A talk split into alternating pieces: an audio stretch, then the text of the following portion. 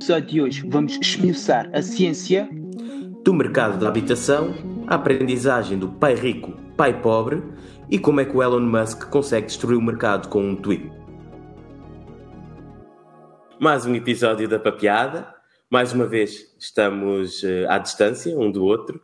Já não nos vemos há imenso tempo. Helder, eu tenho tantas saudades tuas, não me lembro da última vez que tivemos tanto tempo sem nos ver. Uh, provavelmente foi entre 2013 e 2017. Quando eu vivia fora, não é? Quando, quando eu emigrei, eu como um jovem, pronto, teve que emigrar à procura de condições melhores.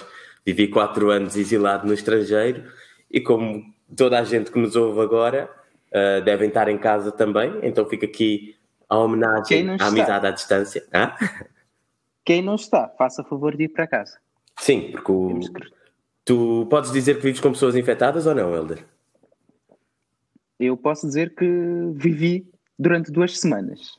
Já estão bons? Acho que acho que já estão bons.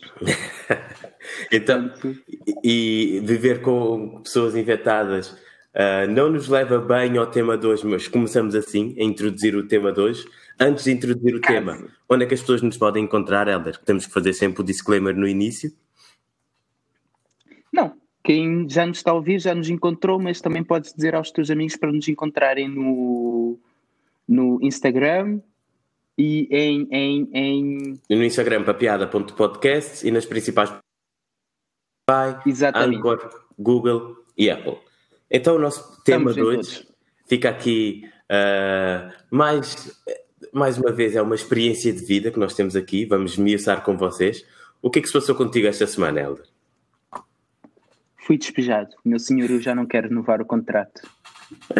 Como tanta gente da nossa idade, pronto, uh, tens que mudar de casa mais uma vez. É um tema engraçado, mas também é chato. Por acaso, na pandemia, eu reparei que muita gente mudou de casa. Quase toda a gente que eu conheço mudou de casa. Quem não, pronto, não vive em casal, quem é como tu, tipo vagabundo e vai dividindo de casa. Então, vagabundo não. Bicho solto.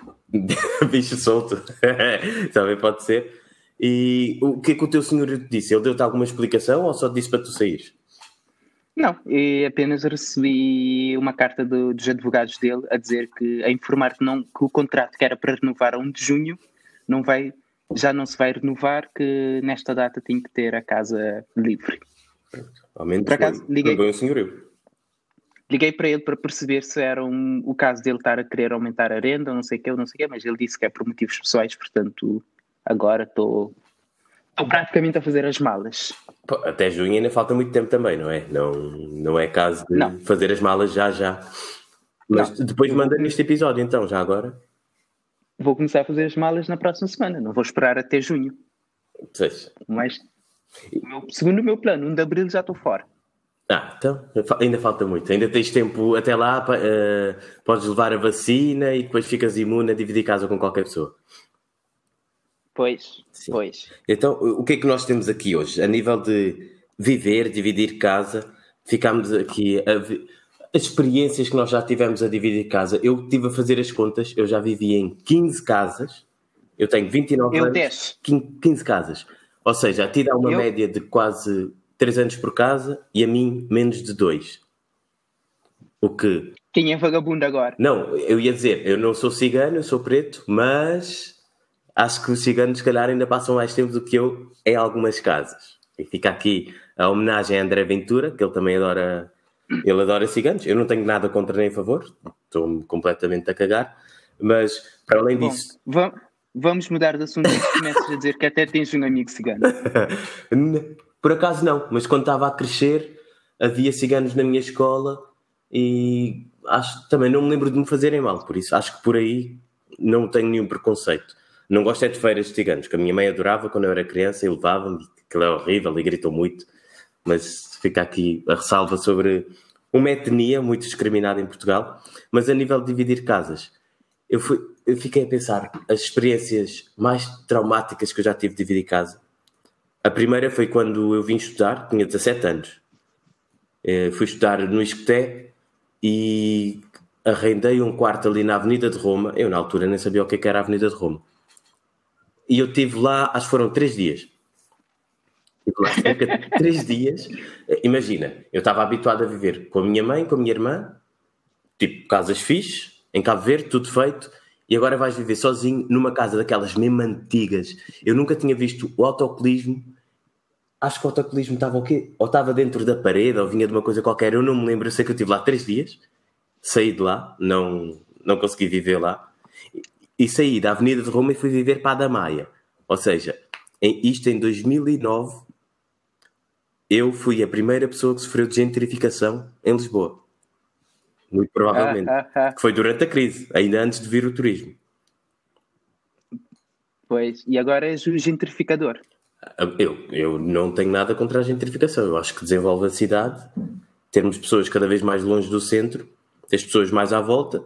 Se tiveres trabalho à volta também, não tiver tudo concentrado no centro, eu acho que sim, acho que é bom para desenvolver. Mas pronto, isso é a minha opinião. Portanto, eu presumo que desde essa altura cresceste, tornaste-te num adulto e acho que nos últimos três anos muitas vezes já falamos desse tema. Casa, comprar ou arrendar? Pois, eu aqui posso dar a minha hum, humilde opinião. Uh, eu sempre achei, eu acho que foi um bocado como crescemos, que comprar casa, quando tu compras casa é porque uh, é um marco na tua vida, a vida está a correr bem, depois passas 30, 40, 50 anos a pagar o crédito e depois morres. Basicamente, essa é a ideia que te vendem. Eu mudei a minha perspectiva a nível de comprar casa quando li o livro do Robert Kiyosaki, Pai Rico, Pai Pobre. Não sei se já leste uh. Mais, um, mais uma vez, Elder Room, Tony Robbins, zero. Eu fiz o coaching para ele ler esse livro. Não, mas eu li esse livro, já te disse, não foi por causa de ti, foi porque outras pessoas que não se conheciam duas pessoas que não se conheciam de lado nenhum falaram nesse livro na mesma semana. E eu decidi que tinha que ler. E a perspectiva de comprar ou arrendar, uh, acho que no livro ele até diz uh, buy to rent, rent for life, ou seja, comprar para viver, arrendar, comprar para arrendar, arrendar para viver, ou seja, veres a casa com uma perspectiva de um ativo, algo que tu ganhas dinheiro e não aquela perspectiva de comprares, pagares o crédito a tua vida toda e depois morreres. Pois, percebo a ideia, porque também li, li o livro. Mas, um, indo um bocado mais atrás, nessa questão do comprar versus arrendar, um, uh, eh, tivemos a pesquisar sobre isso e então encontramos aqui algumas coisas interessantes, como eh, basicamente estamos a falar do mercado imobiliário, algo que começa a desenvolver-se praticamente como tudo com a Revolução Industrial. Até então, as pessoas tinham as suas cabanas ali Momento campo, história do Elder. Isto vai ser aborrecido como ao caralho. Continua. As pessoas viviam ali no campo, nas suas cabanas, depois com a Revolução Industrial foram para as cidades, depois começaram a arrendar nas cidades. Depois, passado um ou dois séculos, veio, não, dois, quase dois séculos, a Segunda Guerra Mundial, e a partir dali começa essa coisa que é comprar casa. Começa o chamado American Dream, o sonho americano, que é comprar casa. E desde então tudo descambou. tu se estivesses a contar esta história a uma criança, ah, tudo muito bonito, começa assim, não sei o quê, punchline, tudo descambou. Espetacular. Exatamente, tudo descambou, o que nos leva à crise de 2008. Então, conta lá, continua a história, vá. Agora tens que ir até ao fim. Não, não, eu sei que tu conheces esta história. A crise de 2008, que foi basicamente por causa da bolha do imobiliário. Pessoas a pedir dinheiro para comprar casa e depois começaram a não ter dinheiro para pagar. Pois. Que... Uh, sobre a crise de 2008, uh, para além das pessoas pedirem mais dinheiro do que podiam uh, pagar, também há a questão de toda a gente achar que o imobiliário é um bem que nunca vai cair, ou seja, nunca vai perder valor, então as grandes constru construtoras ou mesmo o pequeno empresário que também fazia em Cabo Verde, muita gente faz prédios, por isso estou a pensar no pequeno empresário, mas as pessoas continuarem a construir, eh, ou seja, cada vez haver mais oferta de casas e o poder de compra não acompanhar, ou seja, não conseguires comprar tantas casas, não haver tanta procura para comprar essas casas, ao que chega que quanto mais casas tu tens, tu não consegues vender, isto é básico, oferta e procura, tens que diminuir o preço, que é para poder escoar as casas do mercado. Isso também contribuiu para a crise de 2008. em que eu lembro-me em Espanha e também vi alguns casos na Europa do Leste em que tu tinhas cidades inteiras construídas mas não havia procura, então ninguém comprava aquilo. Então, o que é que aconteceu? Tiveste, tinhas de começar a vender abaixo, muitas vezes, do preço de custo, e depois, claro, depois abrias falência, e isto foi mais do lado, do lado da oferta, contribuiu para a crise de 2008, como do lado da procura, como tu também disseste, que são as pessoas que tinham mais olhos que barriga, basicamente. Pois, uh, nisso, nisso de comprar casa ou arrendar, eu reparei que temos aqui alguns modelos, alguns países diferentes países têm diferentes modelos para encarar essa situação. Como já mencionei, uh, Estados Unidos, a questão do American Dream, que a ideia é estás a conseguir o teu sonho americano quando tu és, uh, tens a tua própria casa, em que temos uh, a volta de 65% da população é proprietária. Também encontrei aqui algo interessante já na Suíça, que é o país mais rico do mundo, ou seja, o país com o PIB per capita mais rico do mundo, onde apenas 38% da população é proprietária, um, um, o que é o mais baixo da OCDE. Fábio, tu que és economista, não sei se quer explicar o que é a OCDE e PIB per capita, momento economia. Uh, eu acho que não, porque nós estamos a fazer isto online, as pessoas têm acesso à internet e podem pesquisar o que é que isso quer dizer. Até porque ler o Wikipédia sobre coisas aborrecidas tem mais piada do que ouvir aqui na papiada. Pois, acabaste de perder o crédito como economista. Já, já falámos aqui sobre o que é ser economista na papiada, por isso acho que foi uma resposta à economista. Parece que sim. Mas uh, voltando aqui à Suíça, um, geralmente as pessoas tendem mais a arrendar do que comprar e um, os contratos de arrendamento uh, duram muito tempo. Não é contratos de dois anos, costumam fazer contratos por décadas e encontrei aqui um modelo de Singapura que supostamente é um dos modelos com mais sucesso no mundo atualmente, em que é o Estado a desenvolver as casas, o Estado desenvolve, constrói, etc., e depois vende. Uh, vende. Só que não é propriamente vender, é, é um lease de 99 anos. Durante 99 anos, a casa é tua. Depois volta Imagina, para o Estado. Se eu, se eu morrer, neste caso, antes de do lease, o pronto, o lease é como se fosse o. Então tem emprestado durante um determinado tempo com determinadas condições. Se eu morrer antes disso, alguma coisa. Porque eu estou a pensar, imagina, o, o Tuga é esperto, o, o Tuga, o, o Zé Pedinho é. Também há as rendas antigas aqui, em que tu tens, imagina, uma senhora, uma senhora ou um senhor, vá, uh, pessoal mais velho que tem a renda congelada tipo há 30, 40 anos Acho que a lei das rendas foi atualizada no governo, no governo do PSD-CDS, em que a Associação Cristas pôs uma lei qualquer. Uma cena assim qualquer, e se não for verdade, quem está a ouvir isto, que nos eduque, se faz favor. Mas as pessoas que já pagam rendas há 40, 50 anos, vamos dizer que terias um lease 99, e agora, imagina aquelas casas em Lisboa que têm 5, 6, 7 quartos e tu pagas tipo 50, 70 euros uh, de arrendamento. Há muita gente que uh, se aproveita e vai lá fazer um hostel. Estás a ver? Por isso estás a ver essa ideia de Singapura Sim, e Portugal, como é que podia ser adaptada? Não, não. Durante, durante 99 anos a casa é daquela família, continua a passar de pais para filhos, pode até chegar a neto, mas chega a 99. A casa, o Estado, a casa é do Estado Novo. Ou seja, aquela família tinha que comprar de novo, ou então o Estado colocava no Sim, mercado. Mas entretanto, a ideia aqui, como essa lei, a lei de habitação de Singapura pode ser muito boa, mas é muito permeável a nível de que, ah, eu agora tenho uma casa de 99 anos, então pronto, eu vou comprar outras casas, vou. Não, não. Ali é que está. Essa lei tem. Uh, uh, o caso da Singapura tem algumas coisas. Não é porque vou comprar casas a torto e a direito. Tens direito Mas a um. imagina, então eu trabalho a vida toda aquilo, e o que é que eu faço ao meu dinheiro depois? Eu posso investir noutras coisas, mas o, o, imobiliário ainda é aquele investimento de refúgio e cada vez mais fala nisso. Lá está, lá está. No caso, no caso de Singapura, o imobiliário não é visto como um investimento, é visto como uma necessidade, tal como a saúde, a justiça e a educação. Aqui vem a parte comunista, não é? Neste caso. Isso tudo tem que estar ao serviço do não. povo. A saúde, uh, como é que era? A saúde, a educação, a habitação. Saúde, segurança, educação, habitação, eu acho que é regras, uh, uh, necessidades básicas, coisas básicas que uma sociedade internet. tem que ter. Eu também acho que sociedade. internet, vida ah. sexual, eu acho que isso tudo é básico para uma boa sociedade poder evoluir. Eu então, também acho que sim. Então, se nós quisermos incluir essa lei de Singapura em Portugal, também deveríamos legalizar a prostituição. O que é que tu achas? Eu, eu sou a favor da legalização da prostituição. Desde que. Sim, sou a favor da legalização. Por que não? Se uma pessoa quer vender o seu corpo. Ou seja, se pensares, basicamente, nós vendemos o nosso cérebro o dia todo, 8 horas por dia, e se quiséssemos vender o corpo todo, já que estamos a vender Pois, o cérebro. sim, Mas sim, acho, não sei como é que passamos de vender casas a vender o corpo. Olha, ah, ah, o que é que achas que é mais caro? Vender casas ou vender o corpo?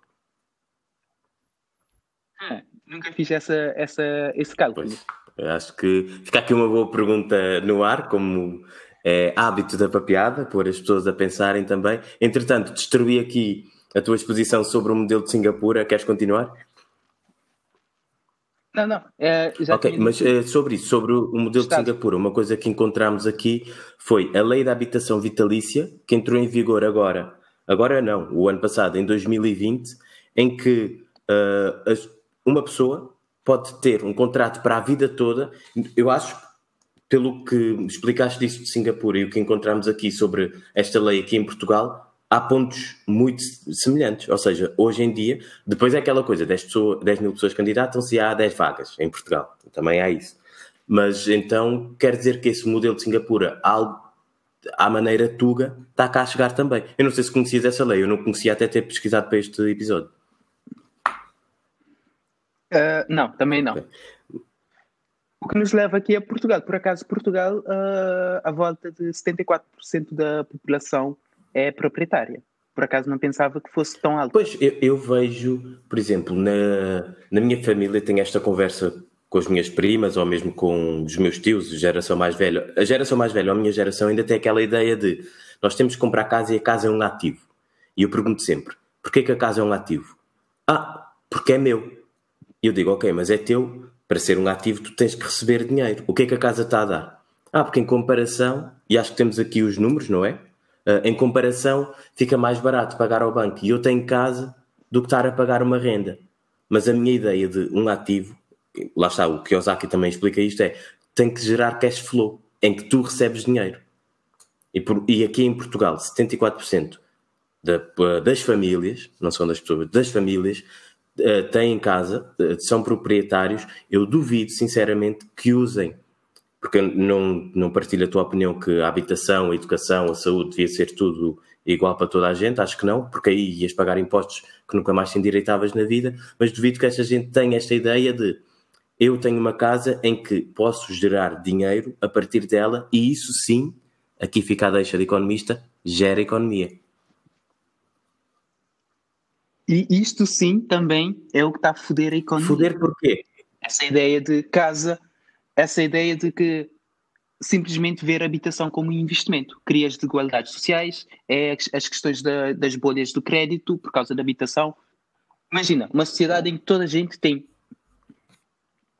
possibilidades iguais a, a- a ter casa. Não, não é uma sociedade muito melhor do que uma sociedade em que alguns podem ter, outros Mas não. ninguém te impede de ter uma casa. Agora, o que te- o mercado te impede é, se calhar, em vez de viveres no caso de Sodré, na Baixa, vais viver para a Amadora ou para o Cacém, ou para o Pinhal Novo.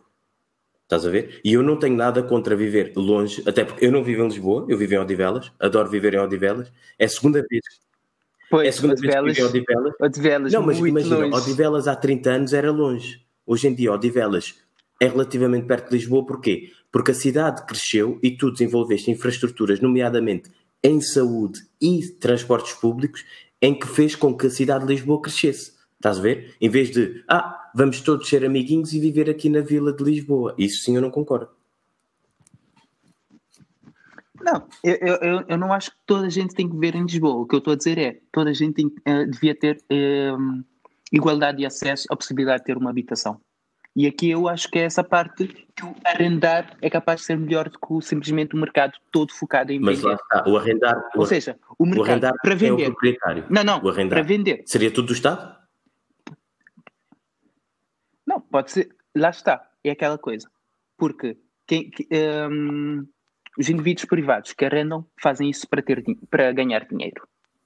Obviamente, eu percebo isso. É a lei do mercado. oferta, procura, eu tenho algo que tu precisas, tens que me pagar para, para usufruir dela e tu precisas já mais 10 pessoas, eu faço um leilão, quem paga mais? É como funciona o mercado. Mas ao mesmo tempo, eu acho que estamos a jogar muito com, esse, com, com isso, do ponto em que as pessoas têm que gastar muito dinheiro apenas para ter uma casa, por exemplo. E depois tem que. Há outras necessidades que acabam por ficar para trás. Porque eu acho que isso devia ser um equilíbrio. Não é simplesmente preço mais alto não, e vamos ver quem dá mais. Porque isso cria, cria desigualdades sociais, cria vários problemas mas tu podes muito isso. bem ter uma casa acessível Tudo. para toda a gente na linha de Sintra, que é o que acontece. Lá está. É por isso que eu gostei desse modelo de Singapura. Eles fazem casas em todo lado. E no mesmo prédio. Fazem casas de todas as tipologias. Não é só, fazem um T5 e um T1, por exemplo, no mesmo prédio. E as pessoas uh, vivem todas juntas, independentemente do agregado familiar, etc. O que não cria essa, essa segregação de os mais, os mais ricos vivem em certas zonas e os mais pobres vivem hum, em outras zonas. Mas aí temos que ver, temos que ter uma visão mais macro e entender se essas pessoas que vivem, o, o, uma pessoa que está numa classe mais baixa e uma pessoa que está numa classe mais alta, se os seus trabalhos estão relativamente próximos do, da sua área de residência. Porque tu não podes ir fazer um, um, um, prédio onde vivem 500 famílias, em que uns trabalham a duas horas e outros trabalham ao lado do prédio. Também não faz sentido nenhum. Exatamente. Aqui, aqui vem a questão da qualidade de vida. Quando há a possibilidade das pessoas terem iguais acessos à habitação, independentemente de ser Lisboa, Porto, Sintra, etc., em que as pessoas podem ver, ok, eu tenho possibilidades de viver a 20, 15 minutos do meu trabalho, independentemente do meu rendimento. Achas que isso é uma seria Eu acho que seria melhor se eu pudesse trabalhar de minha casa não, não, não. Eu, eu não disse então- isso. Eu disse, acho que seria Sim. melhor se eu pudesse trabalhar de minha casa, tivesse 10 quartos, vista para o mar e 30 empregados para me fazerem tudo e mais alguma coisa. Isso seria melhor, mas isso é idealismo. E eu sou um realista. Uh, o que é que ias fazer com os outros 29? Não, eram 10. Eram 10. Acho que eram só 10. precisas de um para dormir. Ah, eu ia os, os desenvolver 9, o país que é que porque tendo um bom trabalho que me com 10 com Tu tens que ouvir o meu raciocínio. Eu ia com 10 quartos ter um okay. trabalho que podia pagar essa casa e estava a gerar emprego com 20 empregados e os outros 8 quartos, porque ia ter um quarto, um escritório, e depois outros 8 quartos ia ter crianças que iam contribuir para elevar a taxa de natalidade de Portugal. Já viste como é que este modelo seria perfeito? E eu não me importo que as outras pessoas vivem no caralho, o problema é delas, mas se eu puder ter 10 quartos na minha casa e gerar emprego a essas pessoas e ter crianças para o futuro do país, eu acho que toda a gente ganha. Uh, portanto, queres ter uh, nove filhos? Não preciso um ter todos quarto. biológicos, posso adotar também. Ok. E qual é a necessidade de ser Ah, porque eu gosto de vista para o mar. e, Portugal, e Portugal é um país que tem imenso litoral também, porque aqui o, o, o, espaço onde eu vivo contribui muito para isso. Eu sou cabo-verdiano, somos de ilhas, temos o mar sempre à volta. Nasci em Portugal, vivi muito tempo, a, a grande parte da minha vida também em Portugal, tenho sempre o mar à frente. Porra, eu quero ver o mar à minha frente quando eu acordo. Hum, ok. Neste caso, tens que pagar um imposto para isso, mas estás a, estás a ir ao extremo. E a tua resposta é sempre a mesma: é preciso pagar impostos para toda a gente ser igual. Tu, tu, o Partido Comunista, acho que ficaria orgulhoso de ter um preto nas suas fileiras. E Cabo Verde não tem um Partido Comunista, por isso acho que podias fundar não, um. Não. Não, não, eu, eu, eu, tu sabes a minha posição em relação aos impostos. Não me deem a mim, mas deem aos eu tô, outros. Eu estou. Eu tô... Não, eu estou mesmo uh, em cima do muro, que é aquela. Acho que neste momento pago muito imposto e não vejo esse imposto, o que é, para onde é que vai, mas não me importava de pagar imposto e ver isso na prática, o que é feito com esse imposto. Eu acho que o problema está aqui. Não é tanto o pagar, é ver esse pagamento no dia a dia, na realidade. Okay, no falar, teu dia a dia. Falar em, em impostos momento, também, não... podemos deixar aqui os números de percentagem uh, em relação a arrendar ou comprar, certo? Em, em relação ao rendimento mensal? Sim. De acordo com a pesquisa que nós fizemos, Uh, que isto também carece. Lembras da fonte ou nem por isso? Sim. Oh. OCDE. Como, como, como economista que és, Ok, vais buscar então, os dados à bem que OCDE. isto parece um bocadinho. Mas diz lá os dados, vá. Uh, neste caso, em média, quem arrenda gasta 21% do rendimento, do rendimento mensal a pagar a renda, e quem compra gasta em média 16% do rendimento mensal a pagar a Hipoteca. Uh, hipoteca, pois, né? eu acho que estes números, uh, se nós formos a ver a nossa geração, nós gastamos muito mais dinheiro a, a pagar um quarto. Isto em Portugal. Eu não sei se estes dados são de onde. Uh, acho que são Ok. média Pois, da Europa. eu já vi teorias que não devias pagar, não devias gastar mais de um terço do teu rendimento mensal em habitação. Eu posso dizer que é- aqui não tanto porque lá está, eu quando mudei para Portugal fui viver na periferia e agora estou um bocadinho mais per- perto de Lisboa, mas ainda vivo na periferia e eu respeito a regra dos 30%. Mas Pois, eu também, por, por acaso, já ouvi isso dos 30% e Po- também é pois, mas não te esqueças que que nós, se calhar, somos privilegiados, porque a maioria das pessoas, e eu conheço muita gente que trabalha em empresas maiores ou mais pequenas e depois paga um quarto de 400 euros. E para 400 euros não ser mais de 30% do teu rendimento, tens que receber, e aqui estou a falar em valores líquidos, pelo menos entre 1000 e 1100. P- Vá, mais de 1000. Vá. E aqui, e aqui entra o que eu estava a dizer há, há pouco, que é a questão da igualdade do acesso. As pessoas, todas as pessoas têm igualdade de acesso. Porque muitas vezes não é só o quanto pagas, também tem a questão de o quanto é que tu recebes. Então, Mas aí, se tivéssemos impostos mais baixos, Mas, ah, os salários em Portugal poderiam ser melhores e com menos impostos, com mais poder de compra, desenvolves mais a economia do que ser sempre o governo a chupar tudo o que uma pessoa produz. Epá, Fui ler o teu diário, fui. diário. Essas tuas ideias socialistas. Não. Quantas vezes eu já te disse que preferia não pagar imposto e se eu tivesse que ir ao hospital pagava do meu bolso e tudo do meu bolso, mas eu tinha o dinheiro do imposto Então para fazer para o que eu quisesse com aquele dinheiro. Epá, se eu, só de pensar nisso, o dinheiro que eu tinha no bolso ao final do, do ano, Já viste? Não, mas Ah, tu aqui ainda não não podes dizer, ah, é menos impostos, eu não quero pagar impostos. Mas a educação, a habitação, o transporte e a saúde tem que ser igual para toda a gente. Onde é que vais buscar o dinheiro? Tu sabes que o Estado não inventa, né? O Estado tira de uns para dar a todos, idealmente. E se tu queres mais eh, serviços universais, alguém tem que pagar por isso. sim, eu não estou. O que eu estou a dizer é: o Estado tem que escolher. Ou cobra imposto e efetivamente faz algo com esse imposto e as pessoas veem isso, ou não cobra o imposto e as pessoas pagam por tudo e mais alguma coisa. É que neste momento não é nem A nem B. Pagas o imposto, mas no dia a dia, quero alugar uma casa, tenho que pagar praticamente os olhos da Da cara e do. Quero transporte, quero saúde. Não, ah, já falámos não aqui de pago nada. prostituição. Tu não achas que há pessoas a darem para poderem pagar a casa? Eu acho que sim. Por isso, Vamos, vamos ter que fazer esse estudo. sim. Ah, mas também aqui sobre o mercado imobiliário, coisas interessantes com a pandemia. em- Acho que ainda não tínhamos dito esta palavra no episódio, o que é bom para SEO. Ah, o imobiliário é visto como um ativo de refúgio neste momento e o índice de preço da habitação cresceu 7,8 em 2020. Eu acho incrível.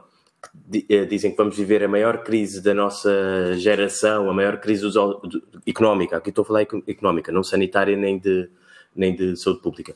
Ah, vamos viver uma crise gigante e os preços ainda continuam a aumentar. Aumentaram menos, o que quer dizer que desaceleraram, mas continuam a aumentar quase 8%, o que acho incrível. Claro que depois aparecem aqui os especialistas, a Moody's, que é uma agência de rating. O que é isso? Uma agência de rating. Vai ao Google. A Moody's diz que em 2021 os preços da habitação em Portugal vão descer 2%. Epá, ah, lá está, estas previsões valem o que valem, eu não acredito, ainda por cima vindo destas ag- agências de rating, só servem é para mandar lixo. Estão- Estão sempre a errar, mas sempre a quando dizem alguma coisa, toda a gente fica maluca. Ah, disseram a dívida de Portugal é isto, a dívida da Grécia, não sei o quê, e depois os mercados acreditam. Mas aqui fazendo um paralelismo à Moody's, melhor que a Moody's é o Elon Musk. Aquele gajo com um tweet fez a Bitcoin crescer quase 20% em uma hora. Estás a ver? É melhor que uma agência de rating. Eu, por acaso, quando vi o tweet dele a falar sobre o Dogecoin, eu, porquê é que eu não tinha comprado Eu fui ver o Dogecoin Dogecoin, antes? mas no- na plataforma onde eu compro Mas- criptos, aquilo foi abaixo. Eu queria vender eh, uma parte das criptos que eu tinha lá, mas aquilo foi abaixo por causa do, do Zé Musk. Pois, mas... Uh, mais dados É aqui sobre o mercado imobiliário. Os preços para compra aumentaram, sim, mas as rendas desceram quase 17% em Lisboa. E chegámos a níveis de 2017, ou seja, nós regredimos, andámos para trás 3 anos com a pandemia a nível de rendas. Daí, Mas aqui, aqui a questão da descida de rendas. Eu acho que tem aqui uma ligação claro, muito direta ao turismo. Muito das casas que antes estavam destinadas para, e, para, eh, hum, para alugar, passaram a alojamento local, sem o turismo, essas pessoas ainda vão querer rentabilizar ainda esses apartamentos, vão descer e vão, vão descer o valor que cobram, digamos assim, vão pedir um valor mais, ba- mais baixo de renda para tentar não E, ter e outra essas coisa que não vi em lado nenhum, mas eu sempre tive esta teoria que é, há países que definitivamente vão ganhar com, por exemplo, o trabalho remoto, ou a descentralização, ou a digitalização, tudo e mais alguma coisa. Portugal é um país barato na Europa, vive-se bem como ao caraças, come-se muito bem. Estamos em janeiro, estou aqui a levar com sol na cara. Os estrangeiros que podem trabalhar rem- remotamente, se virem, vierem para Portugal, continuarem a comprar casas, os preços não vão descer. E pegando nestes dados em que o preço das casas continua a aumentar e das rendas desce, pode levar a com que tu queiras vender ainda mais.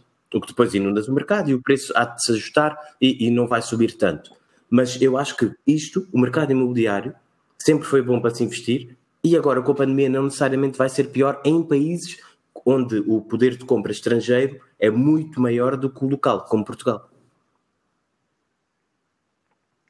Sim, sim, por acaso no início da pandemia falava-se que Portugal isso podia ser bom para a descida dos preços, mas a pandemia trouxe uma outra coisa, que foi essa revolução digital. As empresas todas a adotarem o trabalho remoto, o que é que impede alguém de hum, para que é que eu vou ficar aqui em Londres a pagar Ah, agora já acreditas cara? também o cu também vale, né? Pois. Para pagar a renda quando eu podia estar quando eu podia estar a trabalhar a partir de Lisboa, ali em Cascais, perto da praia, e a pagar apenas um terço do que estou a pagar aqui. E a fazer exatamente a mesma coisa.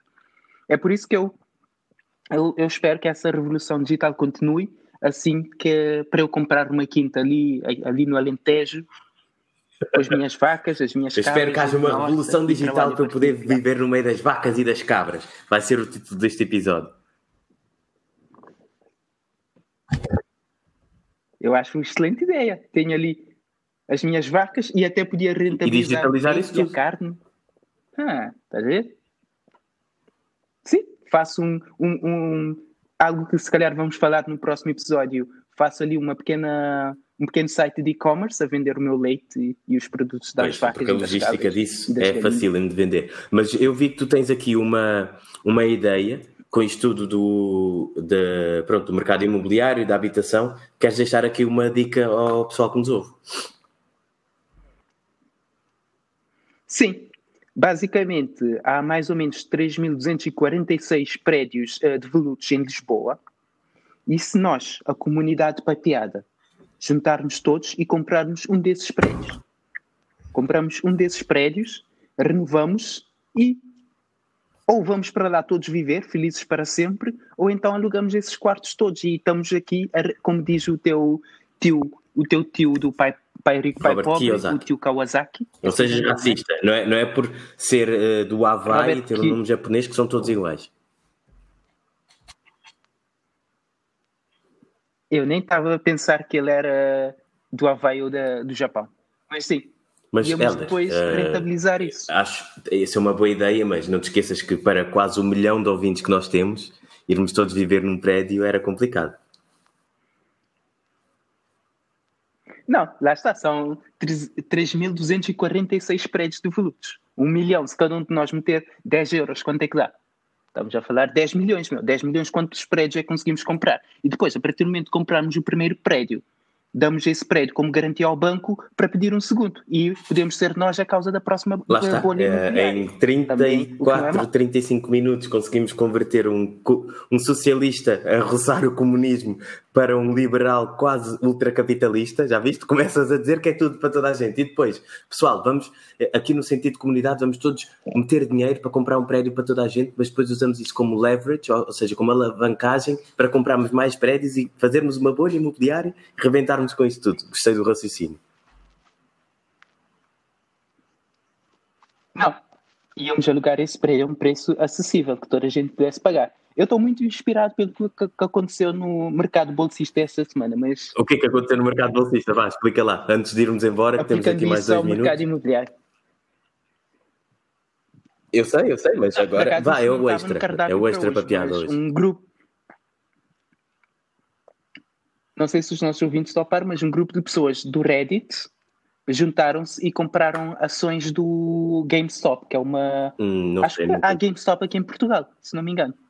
Que é um- basicamente uma, uma loja de jogos. Vendem jogos e coisas do género.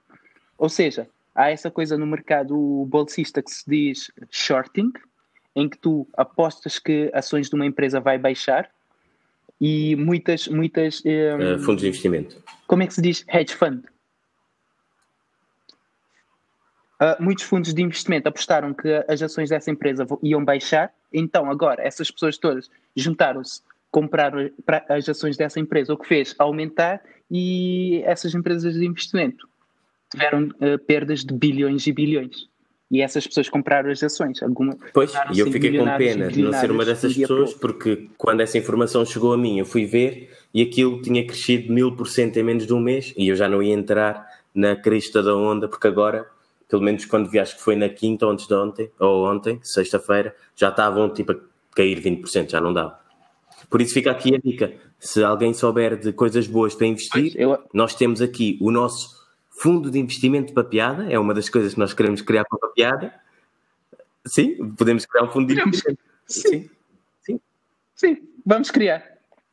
Vamos criar diferentes fundos. Um para o imobiliário, outro para criptos, Dogecoin, e mais um para o mercado bolsista. Vamos ao Reddit, estar atentos a esses grupos para ver quando essas coisas acontecem. E temos ali o É, nosso fundo de 10 Fechamos o episódio com essa dica de investimento.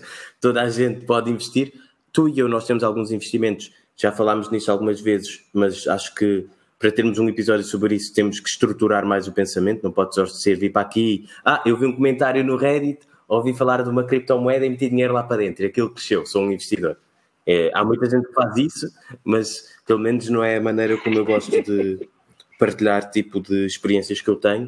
Uh, finalmente, para fecharmos aqui, uh, queres dizer mais alguma coisa antes de fecharmos? Gostas sempre de dizer não, não quando eu estou a tentar fechar o episódio?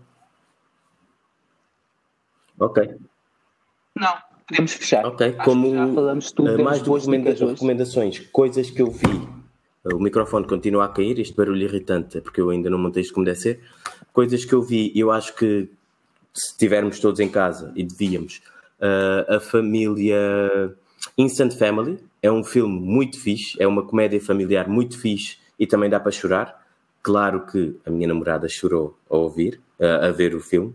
É um filme fixe, recomendo a toda a gente, tanto para uh, uma tarde de fim de semana como um filme leve, levezinho ao fim, da, ao fim do dia, estamos todos em casa, estamos meio estressados, a trabalhar muito, acho que é bom.